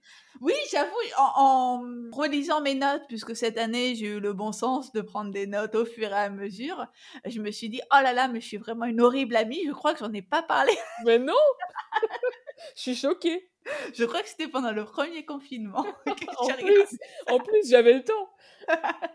on va dire rien d'exceptionnel, mais quand même assez plaisant. Donc c'est l'histoire d'une danseuse de Broadway qui tombe en disgrâce parce qu'elle va euh, bousculer une diva de la profession là pendant une audition et qui va retourner dans sa ville natale. Les prémices, ça fait un peu film de Noël, tu sais, tu vois le mmh. personnage dans son quotidien et qui va rentrer euh, chez elle pour quelque temps. Elle, à cette occasion, donc quand elle rentre chez elle, elle va euh, reconnecter avec son ancienne prof de danse, incarnée par Donalyn Champlin, qui est tout aussi euh, fofolle et maternante que dans Crazy Ex-Girlfriend. Et euh, enfin le personnage de Donalyn, va lui proposer d'encadrer euh, les petites de son école de danse pour un concours national. Au début, donc notre héroïne refuse parce que voilà, elle se dit qu'elle est au-dessus de ça. On comprend aussi que c'est la fille de la campagne entre guillemets, enfin de la petite ville américaine qui a réussi, qui est devenue un peu l'idole locale, notamment des, des petites de l'école de danse, puisqu'elle a réussi à devenir danseuse professionnelle. Donc au début, elle refuse parce qu'elle s'estime au-dessus de ça, mais finalement, elle accepte parce qu'elle a compris que la personne qui devait juger ce concours national, c'était un grand ponte de Broadway. Comme ça, elle essaye en fait de se racheter, enfin, elle espère se faire remarquer, euh, notamment en volant la vedette à ses petites élèves. Finalement, au fil des répétitions, évidemment, elle se prend authentiquement au jeu et va amener les petites euh, à la gloire. Donc c'est en fait une sorte de caricature de euh, backstage story, même si on avait un espèce de manuel à faire sur euh, écrivez un film de danse ou un film backstage. Je pense qu'on peut tout reprendre de ce film. C'est des ressorts hyper attendus, hyper éculés. On retrouve les thèmes classiques de la comédie musicale hollywoodienne et des films de danse récents, hein, voire tout ce que j'avais pu dire sur euh, Step Up hein, lors de ma carte blanche. on retrouve exactement les mêmes thèmes le conflit entre le fait de réussir seul ou réussir en groupe, le conflit entre deux conceptions de la danse, une conception euh, danser pour le plaisir de danser ou danser pour euh, gagner euh, la compétition. On nous présente, là encore de façon traditionnelle, la danse comme le fruit d'un dur travail. On nous montre des performances imparfaites qui vont progressivement s'améliorer et finalement montrer l'harmonie du groupe euh, enfin advenue lorsqu'ils arrivent tous à faire spectacle ensemble. Et enfin, on utilise la danse pour résoudre d'autres conflits, euh, conflits relatifs à l'estime de soi de cette jeune femme, l'héroïne du film, mais aussi la réparation d'une mauvaise rupture avec un amour de jeunesse. Donc vraiment, on a tous les ingrédients du film de danse, du film backstage traditionnel encore une fois, rien d'inoubliable, puisque je l'avais moi-même oublié, mais euh, ça se regarde tout à fait. Ok, c'est noté. Alors, euh, un autre film sur la danse, euh, également sur Netflix. Je crois qu'on parle à peu près que des choses qu'on trouve sur Netflix ou sur Disney Plus dans cet épisode. Mm. Et c'est normal, c'est la période qui veut ça. Donc, j'ai vu moi le documentaire Dance Dreams Hot Chocolate Nutcracker, dans lequel on retrouve quelqu'un dont on a parlé dans notre épisode de Noël, c'est Debbie Allen, la grande chorégraphe, qui est également metteuse en scène et réalisatrice, donc qui a réalisé dernièrement le fameux Dolly Parton's Christmas on the Square. C'est également une actrice connue pour le rôle de la prof de danse dans la série Fame et aussi, apparemment, mais je ne connais pas cette série, euh, un rôle important dans Grey's Anatomy. Et à Broadway, elle a joué Anita dans West Side Story et elle a joué aussi Sweet Charity. Elle a eu des nominations au Tony. Enfin bref, c'est une star. Euh, le documentaire se déroule dans son école, donc la Debbie Allen Dance Academy, et ça va parler d'un spectacle qu'elle produit chaque année qui s'appelle le Hot Chocolate Nutcracker, donc euh, le casse-noisette. En fait, c'est une version revisitée du casse-noisette en comédie musicale avec des enfants. Donc encore une fois, quand tu as parlé du, casse-noisette plus haut, ça m'a fait penser à ça. C'est vraiment apparemment une institution, le casse-noisette. Mm. Et là, en l'occurrence, c'est une version voilà, personnelle à Debbie Allen. Alors, le documentaire est un peu trop hagiographique envers donc euh, Debbie Allen et un peu trop édifiant. On a des portraits des jeunes étudiants, euh, ça va d'enfants de, 4 ans à des gamins de 18-20 ans. Voilà, et c'est un peu en mode euh, Debbie Allen leur a carrément sauvé la vie en, en acceptant de les prendre dans sa production, dans son école, etc. C'est un peu too much. Mais il y a pas mal de moments intéressants, euh, voilà, sur euh, quand on aime ce genre de documentaire, euh, ça fonctionne. Hein. Les auditions, les répétitions du spectacle, les petits obstacles, etc. Et puis à la fin, la, représentation. Alors Debbie Allen, elle a pas l'air commode. Hein. En répétition, là, oh là là, j'aurais eu trop peur si j'étais une gamine dans son école. Franchement. Autre élément qui est à noter, c'est que beaucoup des élèves de l'école sont afro-américains. Euh, c'est une école qui se veut très inclusive, qui prend, je crois, 75% de boursiers, etc. Et euh, c'est un peu triste à dire, mais voir autant de ballerines noires dans une troupe, c'est extrêmement rare, donc c'est très frappant en fait. Et ça donne assez envie de voir euh, cette espèce de casse-noisette chelou. Alors, petit bilan de l'hécatombe également en ce qui concerne les films, tous ceux qui devaient sortir au cinéma et qui ne sont pas sortis. Nous avons Everybody's Talking About Jamie, qui devait sortir euh, en cette fin d'année, qui ensuite devait sortir en janvier 2021 et finalement est repoussé euh, au calende. On ne sait pas trop comment ça va sortir. In the Heights, l'adaptation euh, très attendue de la comédie musicale de Lin-Manuel Miranda, devait sortir à l'été 2020 et repoussé à l'été 2021. Et West Side Story de Steven Spielberg devait sortir en décembre 2020 et est repoussé en décembre 2021. On n'en peut plus d'attendre ces films. Hmm. Alors pour continuer sur le cinéma, Fanny, tu voulais parler d'un film non musical. Euh, oui, je voulais juste mentionner euh, le film La Bonne Épouse, un film français qui était sorti euh, juste avant le, Ouais. le premier confinement, dont l'intrigue se déroulait à la fin des années 70 dans une école de ménagères, donc qui n'a absolument rien d'une comédie musicale, mais qui comporte malgré tout à la toute fin une espèce de séquence musicale dansée où on a un numéro entre avec euh, Juliette Binoche, qui est la directrice de cette école, et donc les élèves qui euh, montent euh, à Paris pour se joindre aux manifestations de mai 68, je crois. J'avoue que j'ai un peu oublié ce film depuis le temps, tout le temps qui s'est écoulé. En plus, je l'avais vu en avant-première, donc c'était Ah oui. hyper longtemps. À la fin, elles font une espèce de danse, enfin de, de manifestation dansée dans les champs lorsqu'elles euh, marchent vers Paris. Euh, une espèce de numéro de danse contemporaine assez étrange, mais euh, qui participe à la tendance qu'on avait déjà observée en 2019 de mettre des numéros musicaux dans des films non musicaux. Ouais. Ça m'avait fait penser un petit peu à Notre-Dame. Oui, le film de Valérie Donzelli. ouais. Pareil, ce numéro musical final assez étrange. Donc voilà, c'était euh, simplement pour mentionner cela. Oui, à mentionner également le dernier film euh, des studios Pixar, Soul, qui est sorti donc euh, le jour de Noël sur Disney+, alors qu'il était évidemment prévu pour les salles de cinéma, hein, encore une fois, sniff sniff. Soul, dont le personnage central est un pianiste de jazz afro-américain. Donc voilà, je ne vais pas spécialement parler du film, mais simplement mentionner qu'il y a plusieurs belles séquences de musique. Et ça m'a vraiment bluffé sur l'aspect visuel, notamment les plans sublimes sur la, la saxophoniste. C'est incroyable de précision et de, et de poésie. Euh, moi aussi, donc film vu à Noël que j'ai beaucoup aimé. Juste en passant, ne pas oublier les films euh, qui sont sortis cette année, mais dont on a déjà parlé dans les épisodes précédents. Il y a donc euh, Judy, le film sorti en début d'année, consacré donc à Judy Garland, auquel nous avons consacré un épisode spécial en février. Et puis il y a deux productions Netflix que nous avons évoquées dans notre épisode de Noël. Il s'agit de Jingle Jangle et de, on en revient toujours, Dolly Parton's Christmas on the Square. Alors, on voulait aussi vous parler d'un livre, et oui, incroyable, le livre de Rachel Bloom. Donc pour ceux qui ne la connaissent pas, c'est évidemment la co-créatrice et l'actrice principale de la meilleure série ever, à savoir Crazy Ex-Girlfriend. Euh, donc ce livre s'appelle I Want to Be Where the Normal People Are. Il est sorti en novembre. Alors pour l'instant uniquement en anglais, hein, donc euh, éditeur français si vous nous écoutez, on sait jamais. Euh, J'avais évidemment envie de le lire, hein, c'est Rachel Bloom, donc je l'aime. Mais j'étais pas totalement hypée parce que bon pour moi les livres écrits par des gens connus en mode anecdote et leçon de vie, bon c'est pas fondamentalement un truc qui m'intéresse. C'était une erreur, c'était ne pas faire confiance à Rachel Bloom et je m'en excuse auprès d'elle. Euh, le livre est très émouvant, très drôle, les deux à la fois, exactement comme Crazy Ex-Girlfriend.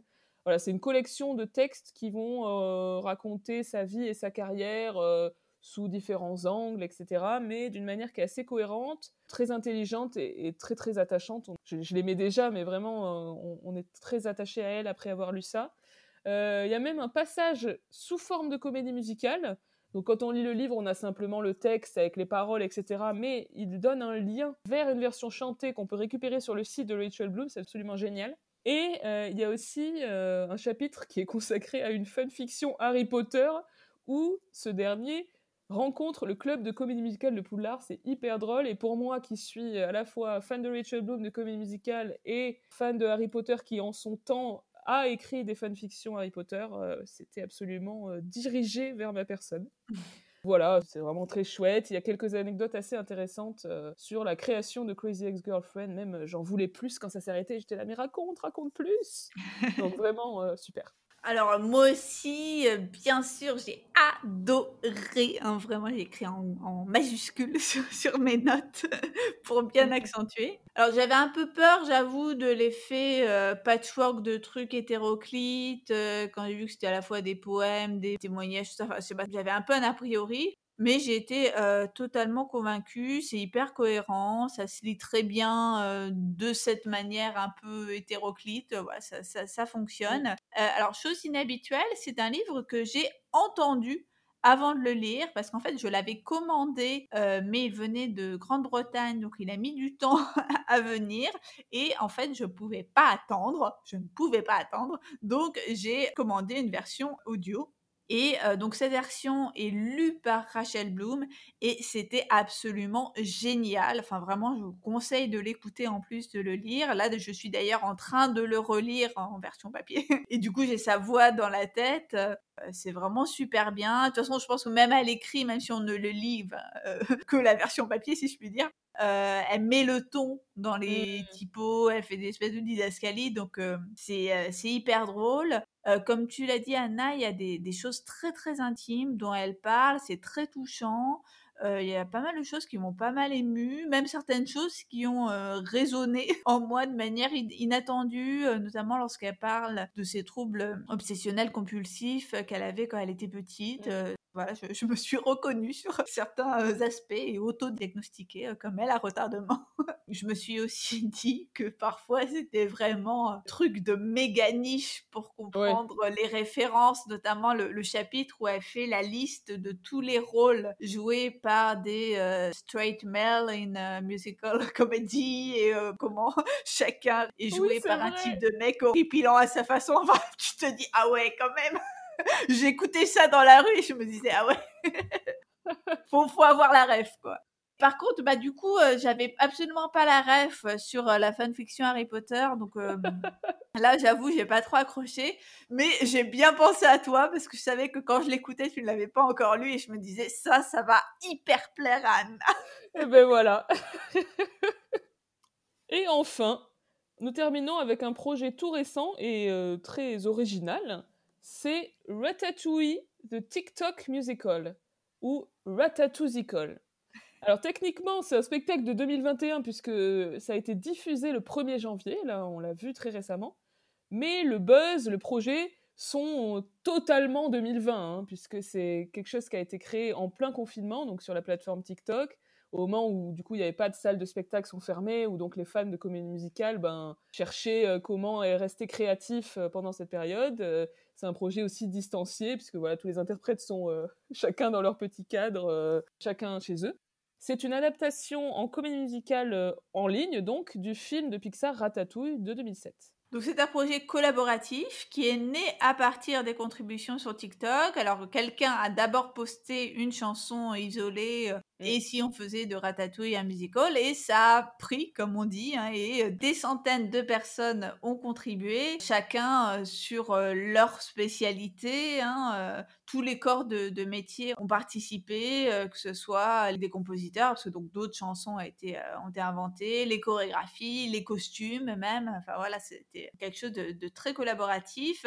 Disney a bien évidemment donné son autorisation pour en faire une vraie euh, comédie musicale qui a donc été streamée, enfin disponible en streaming le 1er euh, janvier 2021. Euh, Et donc en fait des, des, places ont été vendues pour cette comédie musicale virtuelle et l'argent récolté euh, suite à, ces ventes bénéficiera au euh, Actors Fund, donc le système de, je sais pas on peut appeler ça, de protection sociale en fait pour euh, les professionnels du spectacle vivant aux États-Unis.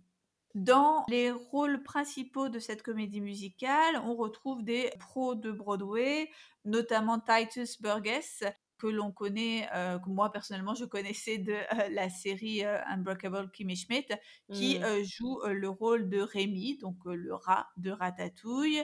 On a également Andrew Barth Feldman qui a joué Dear Evan Hansen à Broadway et qui incarne Alfredo, donc le jeune cuisinier. moi j'ai été épatée par combien il ressemblait comme deux gouttes d'eau au personnage d'animation. Oui, oui, c'est très frappant. Et euh, on retrouve aussi euh, Ashley Park qui a été nominée, il me semble, au Tony pour son rôle dans Mean Girls mm, mm. et euh, qu'on a également entendu chanter dans la série dont tu parlais tout à l'heure, Emily in Paris. Ah bon, elle chante dedans? J'ai regardé que les deux premiers épisodes, donc. Oui, elle chante vers la fin de, la saison parce qu'en fait, je, ne te spoil pas, mais sa vraie ambition, c'est de devenir une chanteuse ah. et, non pas simplement une nanée en France. Mais en fait, elle est en France parce qu'elle s'est ridiculisée dans la version chinoise de euh, genre, euh, Chinese Idol. Ok. Et d'ailleurs, bon, bah, digression, hein, mais euh, c'est fou comme ils veulent nous la faire passer pour une chinoise dans la série, alors qu'elle a un accent euh, plus américain qu'américain. Je trouve qu'elle fait vraiment américaine typique. Ouais, ouais. Et soi-disant, c'est une chinoise qui vit en Chine, quoi. Enfin bref. Ok. Euh, et donc, dans Ratatouille, elle joue le rôle de Colette. On a également André de Shields, donc euh, interprète euh, légendaire de Broadway qui a joué donc dans The Wiz ou plus récemment dans Hadestown, qui fait euh, Anton Ego, le, critique culinaire. On a également Adam Lambert, donc euh, célèbre chanteur qui se produit avec Queen et qui euh, apparaît dans les, dernières saisons de Glee, qui joue le frère de Rémi. Et dans le rôle du chef Gusto, c'est Kevin Chamberlain, qui est un acteur de Broadway, qui a reçu un Tony, je crois, pour euh, La Famille Adams et pour Susie Cole, qu'on voit aussi dans le film The Prom, il fait le, le manager. Ah oui, c'est vrai. Et alors lui, c'est rigolo parce qu'il avait contribué au challenge sur TikTok. Euh, à l'époque, il, avait, euh, il avait posté la chanson Anyone Can Cook, qui est devenue la chanson d'ouverture du musical, qui est super d'ailleurs. De manière euh, générale, j'ai trouvé ça très chouette en fait. Euh, J'en ai euh, entendu parler il y a quelques jours hein, et euh, donc euh, j'ai euh, été très agréablement surprise. Euh, on retrouve en fait un peu tous les types de chansons de Broadway. Je trouve la I Want Song, le numéro entraînant, les tangos de méchants, enfin des choses très très iconiques. Mm. Et euh, au point qu'il y a un certain nombre de chansons en fait que j'aurais bien envie de, de réécouter. Je ne sais pas si c'est disponible d'ailleurs sur euh, Spotify ou, ou je sais pas, mais euh, c'est quelque chose que j'aurais plaisir à réécouter. Ouais, carrément. J'ai été assez convaincue aussi par l'utilisation bah, de, des choses, de- on va dire que on a de plus en plus vu hein, au, au fil des confinements. Et j'espère qu'en réécoutant cet épisode dans quelques années, on se dirait pas ah oui là elles étaient au tout premier confinement, les trois premiers confinements, ah oui. Bref, Euh, donc j'ai été assez convaincue, même si c'est de plus en plus utilisé, mais par ce phénomène de mosaïque d'écran en fait Oui. pour créer les duos, les trios, alors que évidemment chacun enregistre chez soi, mais c'était assez assez convaincant les dialogues en fait entre les personnages. Et j'ai bien aimé aussi euh, les effets TikTok pour les chorégraphies, puisque TikTok offre la possibilité, euh, je sais pas comment dire, de tripler ou de doubler un enregistrement. Et donc en fait, on avait deux danseurs qui formaient un ensemble de six danseurs. Je sais pas si c'est très clair, mais voilà, Euh, ça rendait plutôt bien. Et euh, j'ai trouvé que ce travail technique, en fait, sur la vidéo, sur euh, la mise en scène, la mise en image, était euh, particulièrement convaincant. Mais j'ai l'impression que c'était pas assez mis en avant sur les articles que j'ai pu lire, enfin vite fait, hein, sur, sur ce projet. Bon, évidemment, le- la contribution de tous les performeurs et compositeurs sont hyper importantes, mais bon, le fait de faire de ça un produit cinématographique, si je puis dire, ou en tout cas un- une vidéo euh, convaincant, c'est aussi un autre travail que je trouve pas été assez mis en valeur. Alors, j'ai pas trouvé les bons articles, mais bref, voilà, c'était un, un boulot colossal qui m'a semblé très très convaincant. Euh, oui, alors j'ai vu que la hum, personne qui a mis en scène, c'est Lucy Moss, qui est la l'auteur, enfin l'autrice et la metteuse en scène de la comédie musicale Six, la comédie musicale britannique euh, sur les euh, femmes de- du roi Henri VIII. Mm. Donc chapeau à elle. Moi, j'en avais entendu parler un peu de loin de ce délire autour de Ratatouille the Musical. Je sais là, qu'est-ce que c'est? Moi, je suis pas sur TikTok, donc c'est juste que je, je suis des, des blogueurs et des tweetos euh, qui parlent de comédie musicale aux États-Unis. Euh, mais je m'étais pas spécialement penchée dessus, donc euh, je découvre totalement et c'est vraiment une bonne surprise. Je suis d'accord avec toi. C'est vraiment sympa en fait de voir la créativité de cette communauté de Broadway qui va des fans sur les réseaux sociaux. Je crois que celle qui a vraiment lancé le truc, c'est elle est institutrice, Mm. la toute première, qui va des fans jusqu'aux artistes confirmés qui prennent en compte euh, les trucs un peu ce délire de fans à l'origine et qui en font un truc. Enfin, je trouve ça assez émouvant en fait dans un contexte où euh, ben, il n'y a pas de spectacle vivant, donc euh, c'est assez fort. En fait, euh, c'est pas du tout ce que j'attendais. J'attendais un, un espèce de truc très parodique, même si, bon, il y a un côté pastiche, hein, euh, comme tu disais, avec les, types de chansons, etc. Puis il y a aussi des références à d'autres euh, comédies musicales comme Cats ou Chorus Line. Moi, je trouvais pas spécialement que c'était parodique, hein, simplement que ça reprenait les codes pour en faire un truc hyper canonique et que ça a vraiment ce côté Mm. œuvre de fan, parce qu'on sent que c'est avant tout fait par des gens qui aiment et connaissent euh, Broadway, comme tu disais, hein, aussi bien euh, fans anonymes que professionnels. Et du coup, c'est c'est vraiment authentique, quoi. C'est une vraie histoire émouvante. C'est l'histoire du film, tout le monde prend ça au sérieux, c'est agréable. J'ai particulièrement aimé la chanson Rat's Way of Life qui m'a trop fait rire avec Adam Lambert qui fait l'éloge de la vie de rat en disant c'est génial de faire les poubelles et de traîner dans les égouts. C'est vraiment hyper drôle, mais c'est aussi émouvant. C'est pas qu'un gag, quoi. J'ai vraiment ressenti le déchirement de Rémi entre euh, la vie avec les rats et celle avec les humains, et voilà, comment choisir, etc. Ça fonctionne vraiment très bien en tant que comédie musicale euh, en soi. Mmh. Je suis tout à fait d'accord avec toi que mmh, c'est presque le, plus important, c'était que ça se prenne au sérieux. Enfin, mais dans le bon mmh. sens du terme, tu vois, que pas que ce soit juste ouais une lubie ou juste montrer que à distance on pouvait faire des trucs parce que bon bah voilà depuis quelques mois on le sait qu'à distance on peut créer du spectacle vivant, enfin euh, une autre forme de, de, spectacle. Mais c'était assez rafraîchissant et c'est ce que je me suis dit en lançant les. Enfin, tu vois, vraiment, quand, quand les premières notes sont arrivées, les premiers trucs ont été posés, je me suis dit, oh merde, c'est une vraie comédie musicale de Broadway. Je sais pas si tu vois ce que je veux dire. Ouais, ouais. Euh, et puis, ça avait un côté un peu insolite, parce que voilà, j'étais dans ma chambre avec euh, le petit ordinateur. Je me dis, ah, mais Broadway vient chez moi.